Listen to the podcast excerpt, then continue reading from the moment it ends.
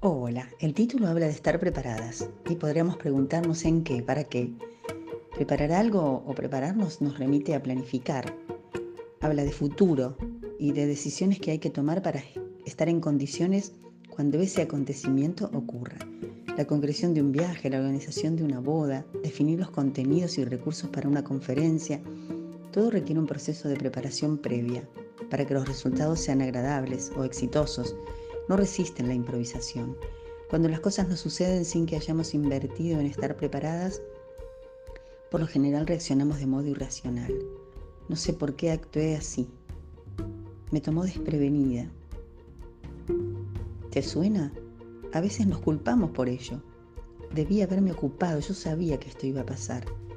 Y es que la vida nos sorprende día a día con sus idas y venidas, dejándonos cada vez menos tiempo para pensar y para ocuparnos de lo que es realmente importante. Vamos tras lo urgente, sin lograr parar la corrida y cambiar.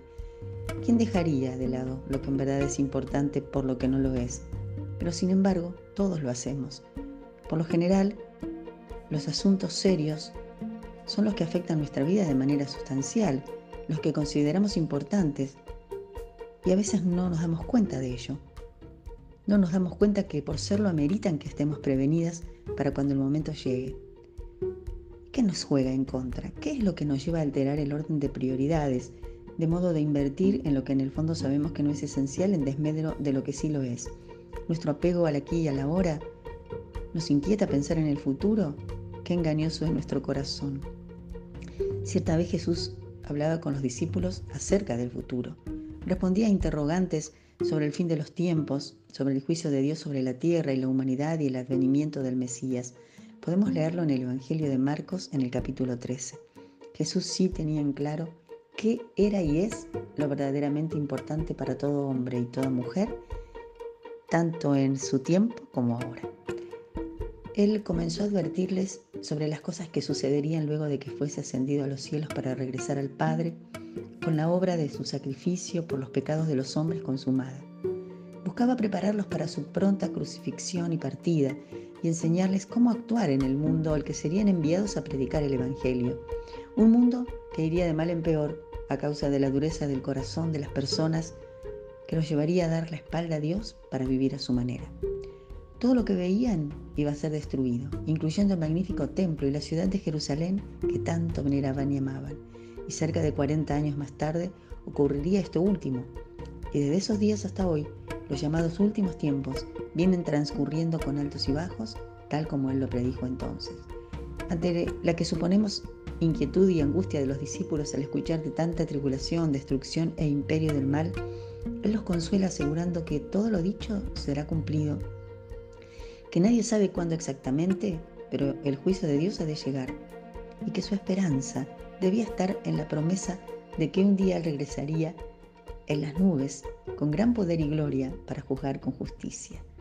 Los anima a confiar porque el cielo y la tierra pasarán, les dijo, pero mi palabra no pasarán. Y les dejó una enseñanza bendita que hoy, como cada día, se renueva para quienes con fe esperamos su regreso. Jesús volverá un día a buscar a los suyos. Esta es la primera enseñanza. Velen y oren, les dijo, para que estén preparados porque no saben cuándo ocurrirá, Será como en un abrir y cerrar de ojos cuando nadie lo imagine. Y no es difícil entender por qué les hizo esta advertencia. La cultura dominante propone una vida en el aquí y ahora, en lo concreto y terrenal. La propuesta de la sociedad que compartimos, que se niega a reconocer a Dios como soberano, pretende una vida según sus propias leyes que nada tienen que ver con el autor de la vida, creador de todo y Señor del universo. Orar y velar los mantendría enfocados en lo verdaderamente importante, más allá de la perniciosa influencia del mundo incrédulo. Jesús volverá por los que hayan elegido amarlo por sobre todas las cosas. ¿Vendrá por vos, amiga? ¿Acaso lo estás esperando? Él viene por aquellos que, reconociendo su condición de pecadores, arrepentidos, recibieron el perdón al creer por la fe que al ocupar su lugar en la cruz, Jesús pagó su rescate para darles vida eterna y desde ese momento eligen vivir cada día conforme a sus preceptos. ¿Es esto importante para vos? ¿Te estás preparando para ese día glorioso? Una gran mayoría en el mundo, en toda la tierra, no parece estar invirtiendo energías y recursos en vivir la vida que Dios espera. no se preocupan en conocerla y atesorar en sus corazones para estar preparados para el regreso de Jesucristo. Tantas cosas y cuestiones hay para atender, ¿verdad? Solemos poner mucho de nosotras a la preparación de una fiesta o a capacitarnos para un buen puesto, al planeamiento de una boda o estudiar para conseguir un título, para formar una familia. Y nada hay de malo en ello, solo que están estos afanes antepuestos a lo que es en verdad importante. ¿Acaso sabemos si despertaremos mañana? ¿Qué hay de prepararnos para el futuro, para el destino eterno? ¿Qué si Jesús volviera hoy? Tal vez seas de las que niegan y resisten a Dios y, veas todo esto como un cuento, como una manipulación o engaño. Y si fuera cierto, ¿te arriesgarás a tanto cuando se trata de dicha o padecer eternos? Quizás seas de las que dicen creer pero dejaste a Dios encerrado en un templo o en algún lugar donde buscarlo cuando creas necesitarlo, pero no le diste el control de tu vida y tu fe sea entonces inútil para resolver lo eterno. La fe no es solo creer, es actuar en consecuencia y hoy es día de salvación. No dejes pasar esta oportunidad. Es el amor de Dios que te está llamando. Le abrirías tu corazón. Dios está retardando su juicio. Nuevas oportunidades son renovadas cada mañana por su misericordia. Y que si sos de aquellas que ha conocido y gustado el amor de Dios, pero tengas que reconocer que se ha enfriado tu primer amor, que tu vida se ha tornado chata, que estás apegada a lo terrenal, con tu espíritu contristado, cargado de preocupaciones, angustia y temor. No es esa la vida que Jesús nos dio. Hoy podés volverte a Él de todo corazón para una vida de plenitud en Él. Que salga ya mismo de tus labios tu oración ferviente para perdón y restauración. Que hay de vos, hermana, que amás a Jesús con todo tu corazón y luchas tu fe día tras día.